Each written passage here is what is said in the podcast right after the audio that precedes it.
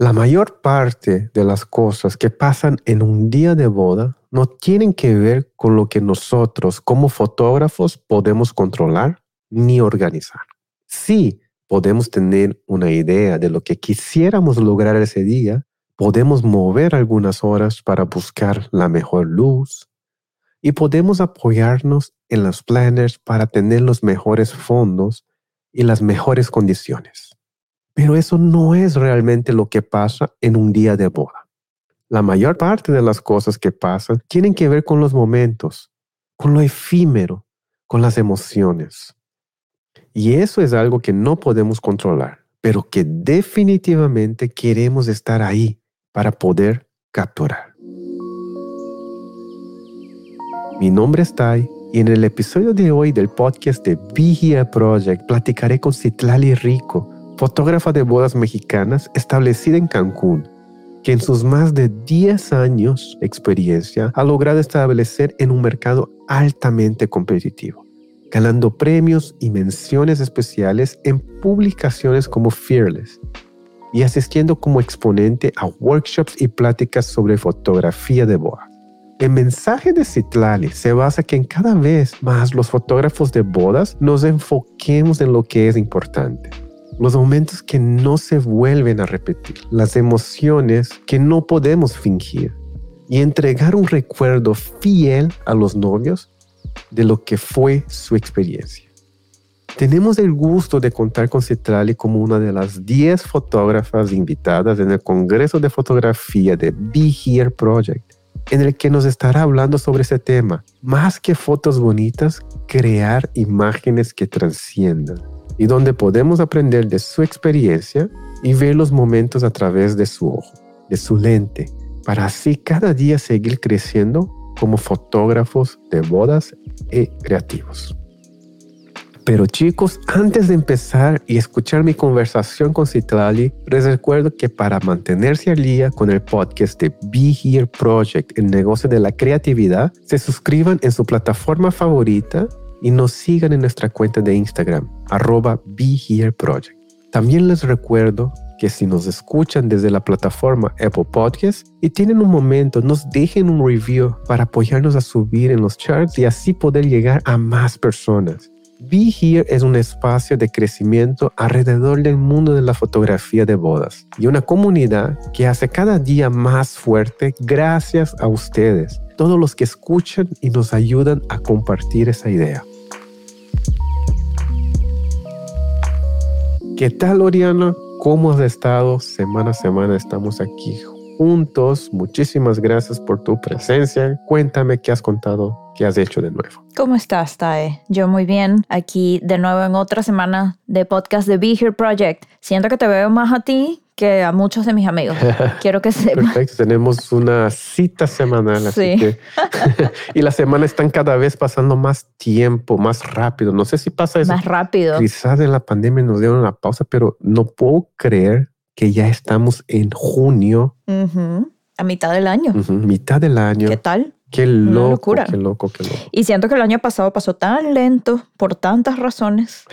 y ahorita este año está pasando tan rápido. Pero bueno, lo importante es que estamos aquí, estamos trabajando, tenemos muchas cosas que hacer, tenemos muchos proyectos en puerta, como el Congreso de Fotografía de Be Here Project. Ya estamos muchísimo más cerca. ¿Cuántas semanas faltan, Tae? Yo creo que ahorita va a faltar unas tres semanas y Qué increíble, ya se está aproximando la fecha finalmente. Todos los speakers estuvieron preparando con mucha información, pero también con un poquito de estrés. Los speakers están muy preocupados con la calidad de información. Estamos haciendo un check para ver que todo esté bien. Claro. Así que chicos, les aseguro, van a tener puras joyas, puros informaciones, puros nuggets de oro. No puedo creer que yo creo que en el próximo congreso debería de subir de precio. Mm. Es, demasiado valor por un precio tan pequeño. Deberíamos hacer un poll en Instagram a ver qué opina la gente de eso. Ándale. Pero sí, yo creo que todos los que entren a esta primera edición del Congreso se van a llevar todo,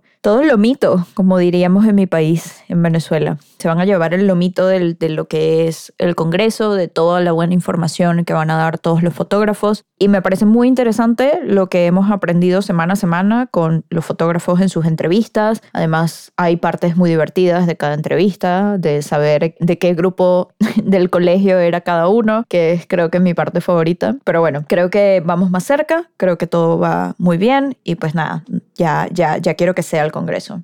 Así es. También espero con ansia conocer a toda esa comunidad. Somos más de mil personas inscritas. Imagínate, Oriana, tener mil personas en un auditorio. Es increíble esa Sí. energía. Así que Sí. estoy seguro que vamos a crear una conexión nueva y todos los que están en el Congreso o escuchan, entren ahí al grupo de Facebook para poder conocerlos un poco más íntimamente. Pero vamos a entrar al tema de hoy del podcast. ¿Cuál es el momento más emotivo para ti en la boda? Wow, está pesado, ¿no? Wow. ¿El momento más emotivo de la boda en general o de los novios o de los papás? De los novios o para ti, por ejemplo, tú que has hecho muchas bodas y básicamente tienes esa previsualización. Claro. Para ti, ¿cuál es el momento más emotivo para ti o para los novios que se culmina todo eso? Yo creo que definitivamente el first look es uno de los momentos más importantes, sea antes de la ceremonia o sea en la ceremonia. Cuando es en la ceremonia, normalmente termina siendo un problema de logística porque, bueno, ya sabemos lo que pasa cuando el first look es en la ceremonia, tenemos menos tiempos de fotos, se cambia un poquito el itinerario, pero sí es muy bonito ver esa primera mirada del novio cuando la novia va entrando al altar con su papá o va sola o con su mamá o con quien sea que vaya. Creo que es un momento muy bonito que definitivamente vale la pena capturar de la mejor forma, ¿no? Y creo que nosotros como fotógrafos tenemos que estar muy coordinados sobre cómo tomarlo, ¿no? Sea antes o en la ceremonia. Sí, First Look específicamente siento que tiene que ser un momento bien planeado. Sí, Porque si no tenemos esa intimidad, estamos, por ejemplo, hay ciertas expectativas de First Look, ¿no? O ciertas cosas que se pasan alrededor. Por ejemplo, una cosa que ya no estoy permitiendo es que las damas o su familia esté muy presente o muy cerca durante el First Look. sí, porque los pone nerviosos. Porque muchos quieren ver el First Look. Entonces, de alguna manera hay una cierta represión de emoción, ¿no? Sí, los novios a veces se ponen un poco subconscious sobre eso, sobre todo el novio, casi siempre. Para el novio es un poquito Sí. más difícil, ¿no? Ujú. Entonces, a veces, si no planeamos bien, sale esa reacción. Oh, qué padre, wow, wow, qué hermoso está, ¿no? Mm, Y cuando planeamos bien o dictamos, ayudamos, ¿no? Hacemos esa labor emocional para que esté enfocado, hay magia. sí, Hay magia cuando se ven por la primera vez y es intenso. A veces hasta se descompone la composición de la foto porque estoy también junto con ellos ahí emocionalmente. claro. Digo, me pierdo ahí por un segundo. Es un momento increíble, ¿no? Sí, exacto. Creo que eso es muy importante de tomar en cuenta, que muchas veces los momentos que necesitamos son los que pasan y necesitamos tenerlos de la manera más práctica posible para que podamos tenerlos, porque a veces lo planeamos tanto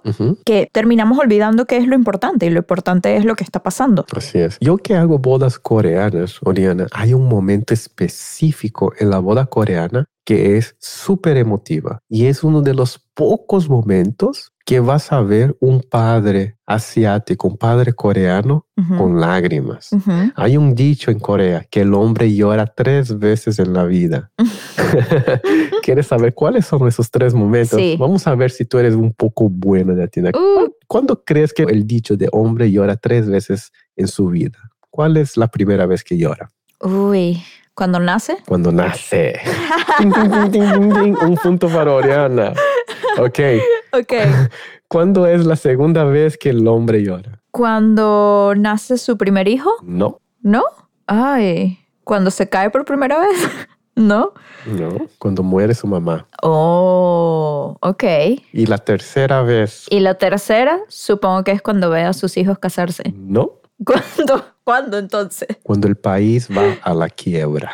Ok, ok. Wow, qué mal, qué mal tengo las emociones de los hombres asiáticos. Lo siento.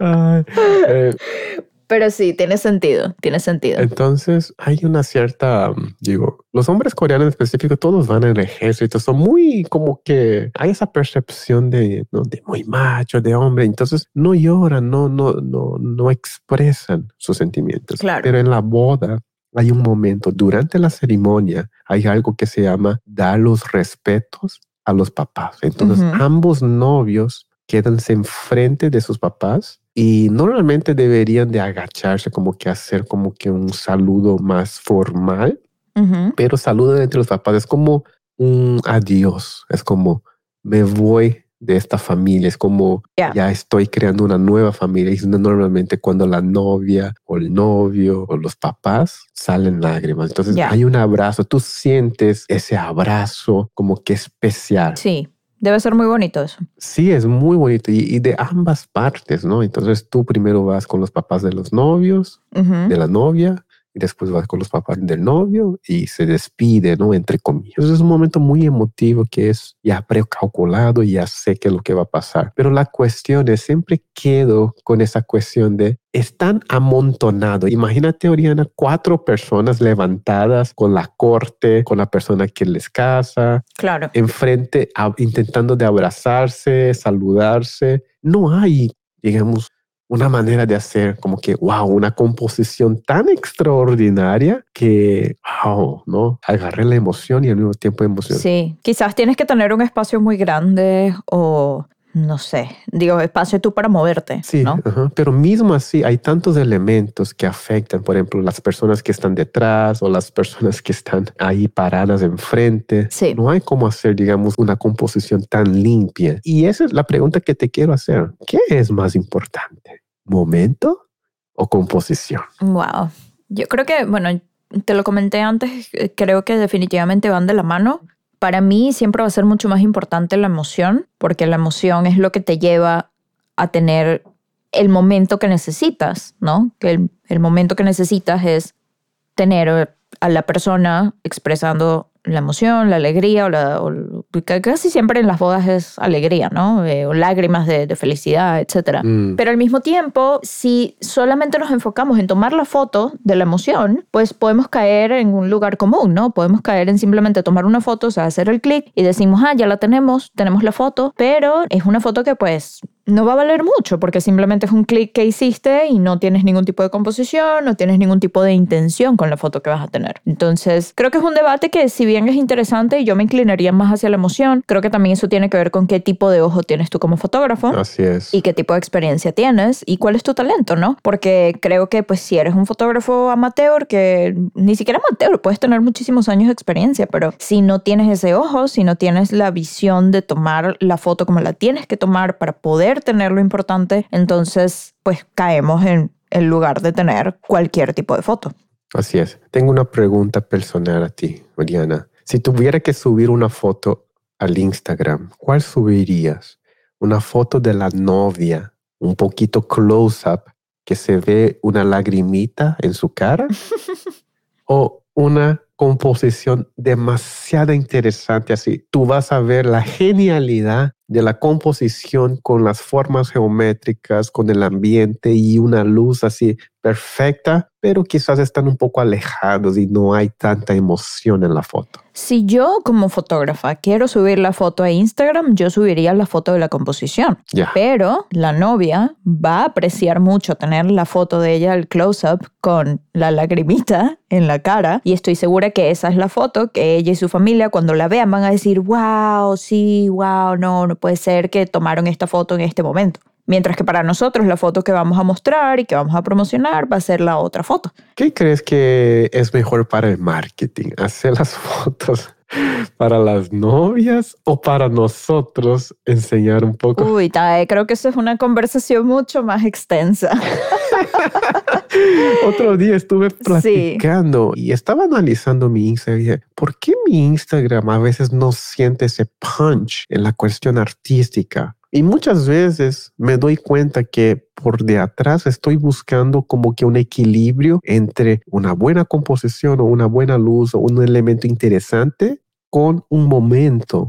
Y no sé si es algo personal mío, pero me da la sensación que es fotos así como que un poco medianas, porque estoy intentando de matar dos pájaros. Claro, pero quizás porque tú también llevas mucho tiempo viendo tus fotos. Mm. Entonces creo que, o sea, siempre tenemos esto en mente, que estas son las fotos que vamos a entregar a los novios y que para los novios es la primera vez que ellos van a ver estas fotos. Y para ellos siempre van a ser meaningful, porque Mm. son las fotos de su boda, no son las de cualquiera, ¿no? Entonces, Yeah. yo creo que de repente para ti terminan siendo fotos, como tú dices, medianas, pero para los novios o para una persona que ve tus fotos por primera vez van a decir, wow, esto es una foto bien compuesta, es una foto que representa la emoción y es una foto que es fácil de ver, ¿no? Es fácil de procesar. Hay fotos de bodas, y te soy sincera, que a veces yo las veo y se me hace un poquito difícil procesarlas porque de repente es demasiado arte, es demasiada composición, es una visión demasiado, no sé, triangular, como geométrica, ¿sabes? Y, y, y de repente a mí no me dice mucho, Mm. pero al fotógrafo sí, la, la persona que la tomó sí le dice. Entonces, pues eso es algo que respeto de esa persona, ¿no? Así es.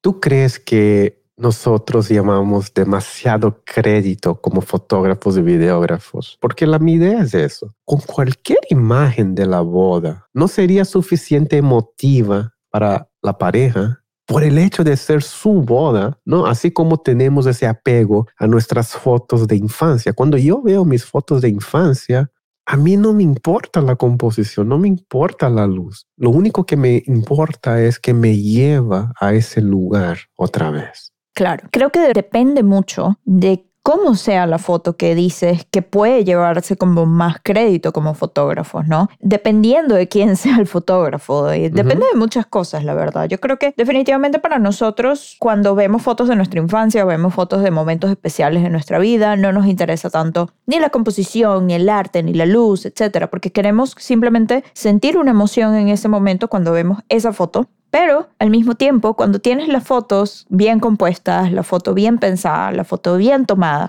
esa es una foto que también te va a durar toda la vida y va a ser diferente cuando la veas, ¿no? O sea, te- Mm. porque vas a sentir ese poder de lo que creó el fotógrafo en ese momento. Yo tengo fotos de cuando yo era muy chiquita, que las tomó mi mamá, ¿sabes? Con una cámara de rollo y tal y qué sé yo Sí.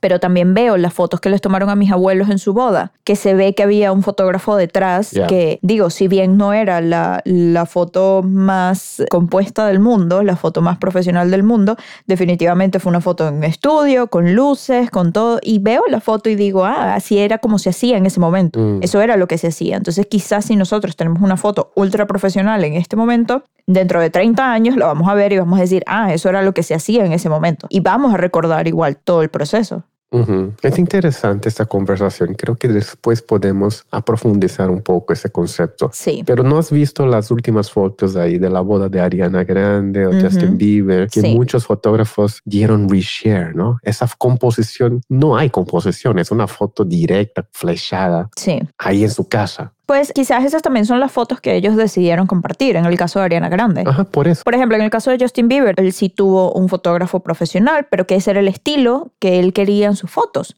Ujú. Pero la foto que subió fue esa foto de noche con el velo Ujú. atrás ahí. Sí. Eh, digo, ah, Quizás, quizás eso responde a lo que él y su esposa estaban buscando de sus fotos de boda, porque al final del día son artistas, son, Mm. ¿sabes? Artistas pop, cantantes, modelo, etcétera, etcétera. ya. A lo mejor las fotos son tan producidas en el día a día que quizás algo tan así normal Ajá, sí. que se sienta como si fuera una cámara instantánea es algo wow para ellos, ¿no? Es más genuino a lo que ellos están buscando. Ya, Porque además, tanto en el caso de Justin Bieber como en el caso de Ariana Grande, los dos tuvieron fotógrafos que son amigos de ellos, porque fueron bodas muy íntimas, fueron bodas muy pequeñas. Entonces, bueno, en el caso de Ariana Grande fue una boda en su casa, en- con su familia y un par de amigos y ya. La de Justin Bieber fue José Villa que hizo. Sí, Entonces sí fue, ajá, sí fue José Villa, entonces fue un, sí tuvo un fotógrafo profesional, pero Ujú. me quedo imaginando cómo fue, digamos, el cuerpo de trabajo. A mí no me hubiera gustado hacer esa foto. honestamente. Siento que termina siendo una presión tan grande que tienes en los hombros que ya no es una foto de boda la que estás tomando, es una foto que se va a vender los derechos a, ¿sabes? A quién sabe cuántos medios y, Sí. y que van a ver millones y millones de personas y dices, wow, o sea, Probablemente lo que haría era, sería cobrar suficiente para llevar como cinco fotógrafos sí, probablemente, probablemente. para no perder ningún momento, literal. Pero bueno, básicamente de esto es lo que habla Citlali en su ponencia en el Congreso. Citlali es una fotógrafa con muchísima experiencia, hace bodas en Cancún, en México, y la verdad es que el tema con ella es que ella busca poder capturar estos momentos súper espontáneos de una manera muchísimo más planeada, que son momentos espontáneos, pero que ella planea, ella como fotógrafa planea. Entonces, o sea, planea desde su visión, planea desde lo que ella tiene en la mano. Entonces, creo que esto es un tema que va a estar bien interesante para las personas que quieran unirse al Congreso de Fotografía. Y pues nada, yo creo que podemos escucharla, ¿verdad? Así es. Así que sin más y menos, aquí está la entrevista de Cetali. Disfruten y nos vemos en julio, chicos, en el Congreso de Be Here Project.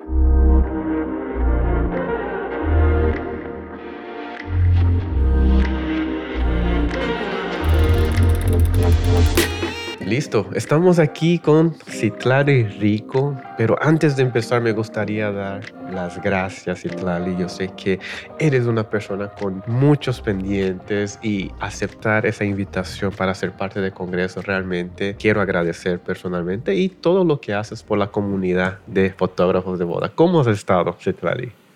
Muy bien, Tai, muchas gracias por la invitación. Estoy muy emocionada de ser parte del, del Congreso y de que me hayas invitado. Así que muchas, muchas gracias. Sí, yo creo que el gusto va a ser de nosotros y todos los que van a asistir al Congreso y poder aprender un poco de tu experiencia, de esa larga carrera que tuviste, toda esa importancia de todo lo que has hecho ¿no? en los últimos años. Yo creo que va a ser de mucha ayuda. Antes de empezar, me gustaría saber, ¿qué grupo perteneciste cuando estabas en la preparatoria? ¿Era una chica que hacía deportes o sí ya tenías afinidades a las artes? Ay, pues qué buena pregunta. Me gustan mucho las preguntas que son más personales. Entonces, en la prepa iba a una prepa relativamente pequeña para la ciudad en la que vivo. Entonces, prácticamente pertenecía a todos. No había grupos, era un grupo solo. No había era un grupo, era, uno. Así que los, los nerds y los revoltosos estábamos todos juntos. Pero creo que el, el- la- el grupo que más me influyó y que más se ha quedado conmigo fue el de deportes. Mm. Ahí fue donde empecé a jugar hockey de pasto Wow. y jugué pues más de 20 años, como 25 años. Hasta hace poquito dejé de jugar. Wow. Hay un movimiento, como que hay un grupo grande así de, de hockey de césped aquí en México. Si hay equipos que puedes jugar. Sí, sí hay, sí hay clubes. Sí, sí, sí, claro. Cada estado tiene su, su equipo Ah. como, como selección estatal. Hay algunos estados que tienen muchísima más gente, entonces tienen varios clubes.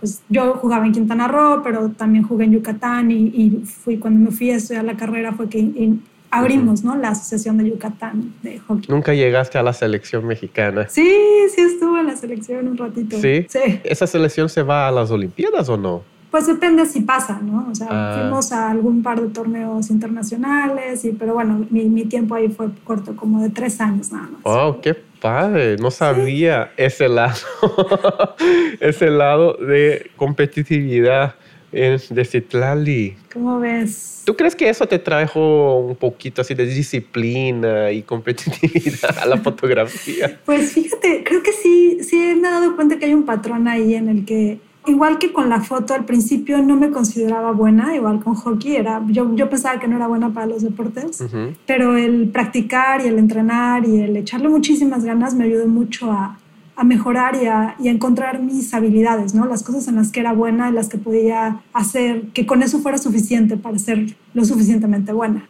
Ya. Ujú, Sí. Qué padre. Viendo hacia atrás, ¿cuántos años tienes como fotógrafa de bodas ya?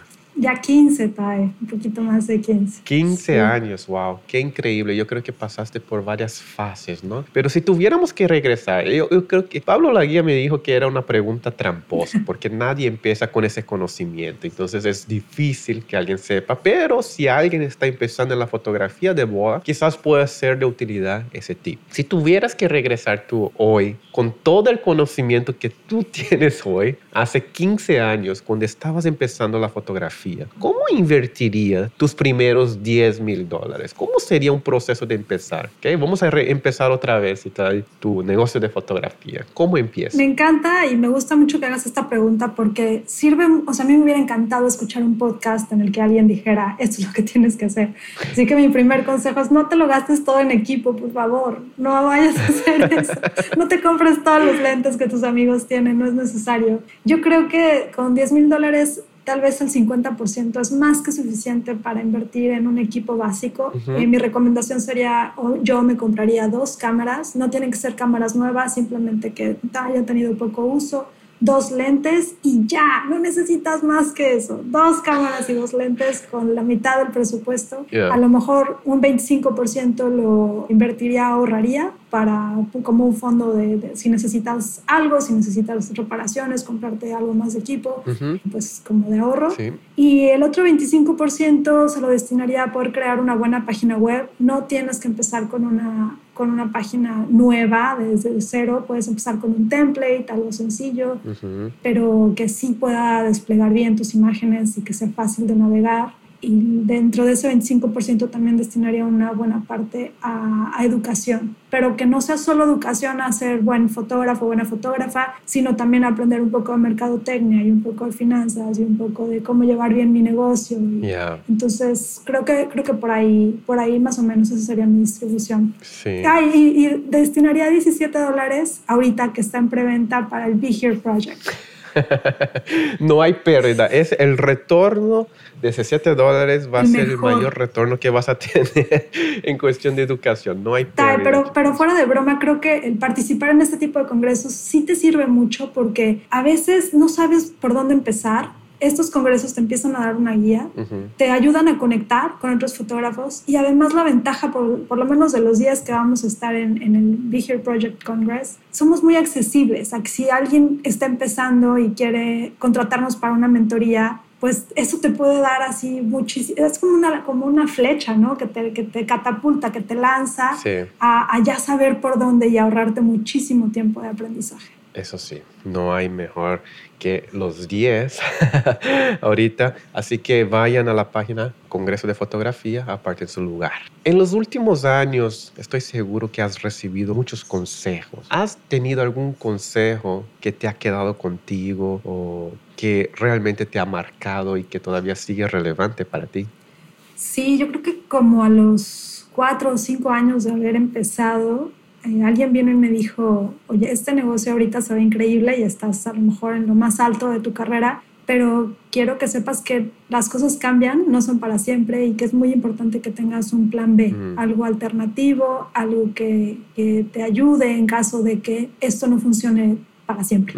Ese creo que es el, el, mejor consejo que me dieron. No quiero decir que tenga ya mi vida resuelta, pero siempre estuvo en mi cabeza el, bueno, que aparte de fotografía, ¿qué otra cosa puedo hacer que me ayude a, a, pues a seguir. Yo soy un gran proponente de eso también. A veces pensamos que tenemos que ser 100% fotógrafos de boda y a veces eso nos pone en una situación o una presión, ¿no? De que eso tiene que funcionar y eso nos causa, nos pone en una situación vulnerable porque vamos a tener que ahora aceptar todos los trabajos porque tenemos cuentas que pagar o nos pone en una cierta situación donde no podemos desarrollar un poco más, digamos, nuestra persona o el lado creativo, ¿no? Entonces soy ese gran proponente de que vayas trabajando otros trabajos mientras la fotografía funcione y hacer esa transición un poco más fluida, ¿no? De que al tiro, ah, mañana voy a ser fotógrafo de moda, todos los recursos, que también es válido, pero digo, intentaría balancear un poco. Excelente. Pero creo, que ahí es, hay una, una manera muy sencilla de verlo, es si te preguntaran, si te ganas el melate o la lotería mañana, ¿seguirías siendo fotógrafo de bodas? Si te vas a un, no, no, ya, ya me dedicaría a, a vivir la vida, pues a lo mejor no existe esa posibilidad de dejar de ser fotógrafo de bodas si ya no quieres porque ya no está tu pasión ahí, o, pero si dices sí, aunque a lo mejor haría menos bodas, como es mi caso, Sí. entonces sé que sí sigo queriendo ser fotógrafa de bodas, pero definitivamente necesito otra cosa que me ayude a liberar un poco la presión de tener que aceptar cualquier trabajo o de tener que aceptar a todos los clientes, etcétera. etcétera. Ujú. Sí, eso nos da una salud mental Totalmente, para ser fotógrafos de boda. totalmente. Eli, esa es una pregunta polémica para todos los fotógrafos que están en el Congreso. Y les pregunté, ¿quién sería, quién elegirías hoy para documentar tu boda, si tuvieras una boda hoy? Ay, me, me gusta, siempre es como esa pregunta, ¿no? Que te pone, te ponen aprietos. Ay, Sí. eh, tengo tantos fotógrafos que me gustan, ¿no? Tengo tantos amigos y gente que me, que me encanta. Me gustaría mucho contratar a alguien que fuera mexicano, pero no quiere decir que los internacionales no me gusten, también me encantan los internacionales. A ojos cerrados contrataría a cualquiera de los 10 de Be Here Project. Me gusta muchísimo el trabajo de Nicole Esteras y Roque de Oaxaca, me fascina. Me gusta muchísimo el trabajo de Juan Luis Jiménez también, de él vive en Aguascalientes, Guadalajara. Y bueno, pues creo que, que haría como una contratación de varios fotógrafos. Salvaste de la respuesta. bueno, voy a contratar como a cuatro para hacer- La tramposa. es que Yo estaba intentando de atraparla en esa pregunta, pero saliste así como que uh, esquivaste las balas. victoriosa. ¿Qué canción usarías para entrar así a la boda o, o la canción del vals? ¿Tienes alguna, alguna en mente? No, creo que alguna canción alegre o bonita de los Beatles me encantaría.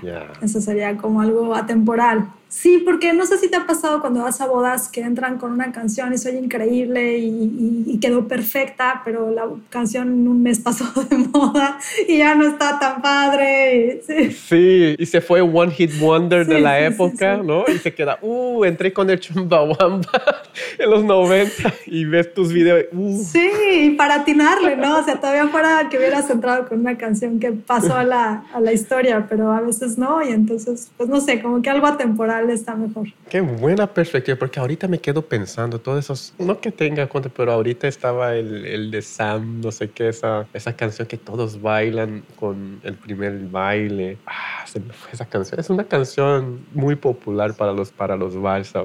Ahorita de esa época, me quedo pensando, wow, después de 20 años van a decir, wow, esto fue el One Hit Wonder de la época. Ya sé, es que, no sé, a mí me tocó empezar cuando estaba Jason Mraz, Ah, ¿no? sí. Súper de Uh. moda y I'm Yours, la Ah. vi, yo creo que, o sea, ya la tengo taladrada. Entonces, siento que, que no está mal, si es una canción que te gusta y te hace sentir algo, Ajá. bueno, pues fue en esa época. Pero igual y si ves tu video y ves tu primer baile, dices, ya, no quiero volver a escuchar esa canción nunca más. Vamos a ver cuál es la opinión de Citra hacia mi persona. ¿Cuál crees que fue la canción que bailé con Cari en el primer baile? Nunca vas, vas a atinar. A ver, Nunca la voy a atinar, híjole. vamos a ver si puedes. A lo Mira, mejor sí fue una canción popular de ese momento. ok. Pero no, tienen cara como de ser más tradicionales. A lo mejor bailaron algo así tipo Frank Sinatra o algo así. ¿Qué bailar? Cuéntame, cuéntame. Ya me, ya me dejaste aquí con la duda. Mira, yo creo que no ha visto. De todas las bodas que he hecho, creo que fue muy pocas o casi no recuerdo. Pero bailé una canción de Bob Marley. ¿De veras? Eso sí no lo no. ¿Ves? ¡Qué bien! Muy bien. Mi boda fue pequeña, con 30 personas, entonces fue en los viñedos, entonces fue algo bien relax. ¡Qué padre! Sí. Muy bien. Y después reparti- repartieron churritos. Ándale, ¡Qué divertido! qué cosas. Pero, ¿crees que hubo un punto de cambio en tu carrera, Citlali? Por ejemplo, cuando tú ves esos 15 años, tú puedes ver hacia atrás y decir, wow, en el año 7 fue cuando todo cambió en mi negocio. O en el año 10 empecé. ¿Hay esos parteaguas en tu carrera?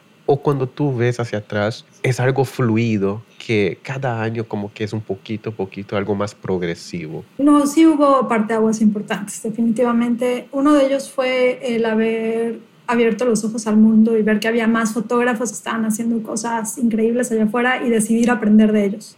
O sea, mi primer parte de aguas fue haberme ido a mi primer taller de aprender de otros fotógrafos. Me fui a San Francisco a aprender de una pareja increíble de canadienses que se llaman David Quinn, DQ Studios. Y, y, era un taller junto con Wing Wen, que es el fundador de Fearless. Así fue como entré a, esa, a ese grupo. Ah, ok. Y fue en 2007 esto, o sea, hace un buen. Ese fue uno de los más importantes. Y esto, eso me llevó a empezar a participar en los congresos que organizaban de, Fearless, que en ese entonces era Foundation. Y ahí conocí a, todos los fotógrafos que ahora son mis amigos, que fueron mis mentores, que fueron mis más grandes inspiraciones. Entonces, eso fue lo que hizo que mi trabajo cambiara. El ver que había otras cosas que se podían hacer mejor y, y con la guía correcta para poderlo empezar a hacer. Entonces, tu círculo fue algo muy importante. Las personas con que te rodeaste fue la que te ayudó básicamente a moldearte y llevar esa visión. Totalmente, sí, fue, fue, fue clave definitivamente la ayuda de, y esa guía. Así es, también soy un gran proponente de... Tú eres el promedio de las cinco personas más cercanas de ti. Así que escojan bien tus personas con quien andas. Es que esa era un, algo que mi mamá siempre me decía y no entendía, que era, mira, tú no pudiste escoger tus papás o el país que naciste o tu raza, pero puedes escoger tus amigos. Y siempre me decía mucho, escoge bien tus amigos, tu circo y bla, bla, bla. Y, y ahora entiendo por qué es importante ese círculo. Pero, ¿qué es lo que te quita el sueño? actualmente, Citra? ¿Qué es lo que cuando antes de dormir así quedas pensando o no que estés preocupada, pero así como que piensas bastante esos días en cuestión de carrera? Pues precisamente un poco el tema que platicaba al principio de tener un plan B. Ahorita tengo como tres proyectos que quiero desarrollar, entonces eso es lo que en este momento no es tanto que me quite el sueño, pero sí puede ser que cuando despierto empiezan los engranes a trabajar. ok, ¿cuál es el siguiente paso? ¿Qué es lo que tenemos que hacer? Y es emocionante, a veces da miedo, son muchos sentimientos, pero, pero creo que es lo que ahorita me trae ahí media, dándole vueltas. Qué bueno. Dicen que lo que te da miedo, entonces estás en el camino correcto. Total, Vamos a hablar un poco de tu tema que vas a traer al Congreso. Yo creo que es un tema importante porque muchos de nosotros cuando estamos en la fotografía de la boda pensamos solamente imágenes de impacto imágenes que va a llamar la atención, ¿no? Pero tú vas a hablar del tema de cómo crear, digamos, imágenes que transciendan más que una imagen bonita, ¿no? Platícame un poquito de, ese tema, Pues es un tema que, que vengo ya como 10 años desarrollándolo.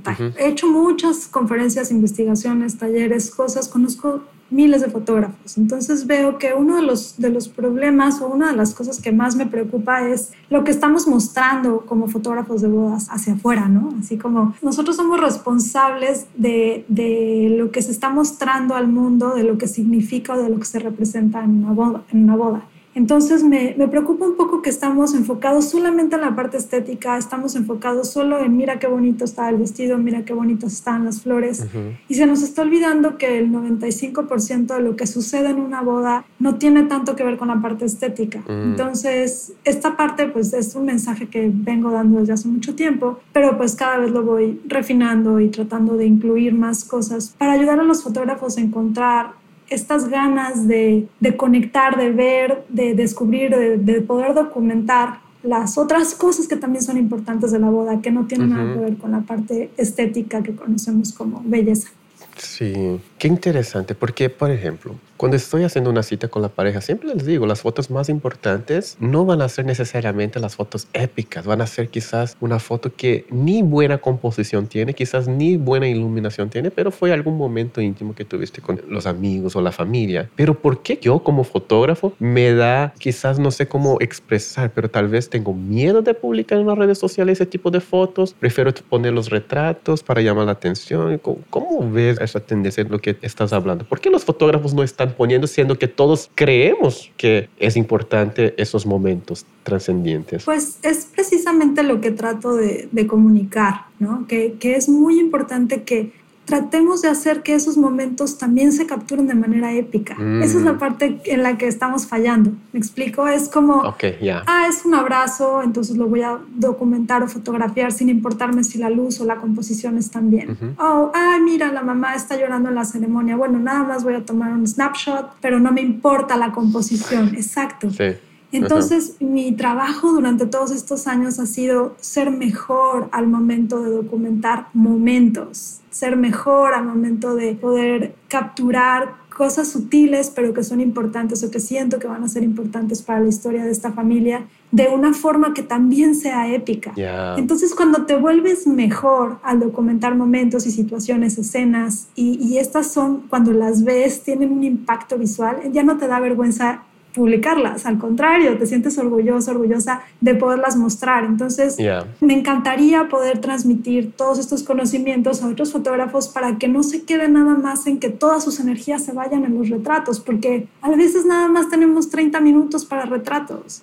¿Y qué pasa con las otras 9.5 horas del día. ¿Por qué no le ponemos el mismo empeño, ganas y como, no, sé, como nuestra proyección? Entonces, bueno, de eso, de eso se va a tratar la conferencia.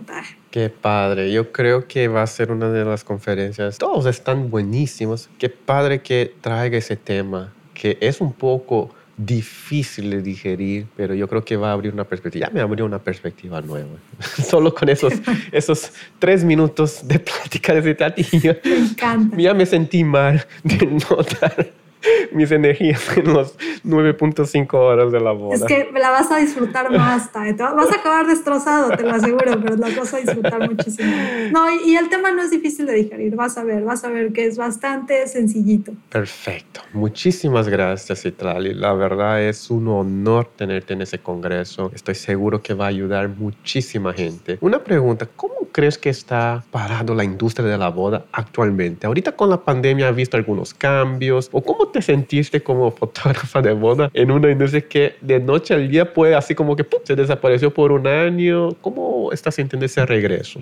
Siento que vamos, vamos bien, ya las cosas están mucho más sencillas, digamos, sobre todo en México, ¿no? Ya obviamente las bodas están pasando, por lo menos en, mi ciudad vivo en Cancún, Riviera Maya y Cancún en cuanto a turismo están funcionando casi normal, ¿no? Hay algunos protocolos todavía, pero al turismo pues no se le toca y se le deja andar como quiera. Entonces desde octubre yo me reactivé y ya empecé a tener bodas, no el mismo volumen ni número ni nada, pero pues lo suficiente como para poder seguir con el negocio de las bodas. Pero me sorprendió mucho porque pues sí nos vino a poner de cabeza a todos como, ok, o sea, nuestra realidad y nuestra burbuja vino a ser reventada, literal, ni siquiera la tocaron, se reventó. Y parte de esto es, bueno, qué tan planeada tengo mi vida alrededor de una sola profesión, de una sola carrera, de una sola actividad. Entonces, bueno, me, me, hizo replantearme muchas cosas, pero también me ayudó mucho a acordarme por qué lo hago y me gusta hacerlo y no quiero dejarlo por completo. Perfecto. Y para terminar voy a hacer una pregunta que otro fotógrafo del Congreso hace para el próximo fotógrafo fotógrafa. La pregunta viene de Víctor Lax. Ay, ese Víctor. y la pregunta es, ¿cómo te gustaría ser recordada, Citlali? Para, no sé, como fotógrafa de boda, ¿cómo te gustaría que quizás tus compañeros te recuerden o quizás los novios o las novias te recuerden? Ah, nunca, nunca me había puesto a pensar en eso, pero creo que a lo mejor como para mis clientes, lo que trato con, con la mayoría es terminar con una amistad, ¿no? que sigamos siendo amigos, entonces me gustaría que me recordaran como una amiga, ¿no? ¿no? tanto como ah, la persona que documentó nuestra boda, sino alguien que ha estado ahí durante, desde la boda en adelante, si tienen hijos, si no tienen hijos, si vienen de regreso, nos volvemos a ver. Y lo mismo con mis colegas, casi todos los fotógrafos a los que les he dado taller, mentoría, siempre como que mi, mi intención es que se forme una amistad ahí. Entonces eso creo que se ha recordado como una amiga. Perfecto, así que ya somos, ya eres una amiga para mí. Ah, ya somos amigos, desde hace mucho.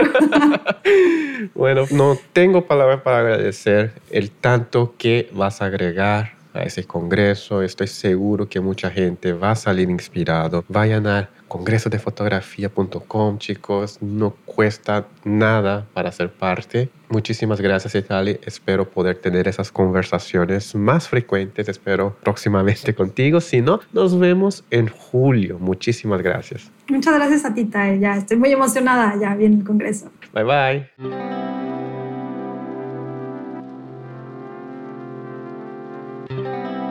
Chicos, de nuevo muchas gracias por escuchar. Espero que esta conversación con Citlali les haya aportado valor. Y si quieren aprender más sobre cómo registrar los momentos más honestos en el día de la boda, el tema que hablará en el Congreso de Fotografía, no pierdan la oportunidad de inscribirse en www.congresodefotografía.com por solo 21 dólares. Nos vemos el 20, 21, 22 de julio completamente online. También recuerden que para mantenerse al día con los episodios del podcast de Be Here Project, se pueden suscribir en Spotify, Apple Podcasts, Google Podcasts o en su plataforma favorita de podcast, donde publicamos episodios cada semana. También pueden seguirnos en Instagram como arroba Be Here Project, donde encontrarán muchísima información extra referida a nuestros episodios. La comunidad de Be Here sigue creciendo en Facebook. Únete al grupo privado Be Here Project oficial para ser parte de nuestras conversaciones diarias. Y también como extra te puedes suscribir a nuestro canal de YouTube.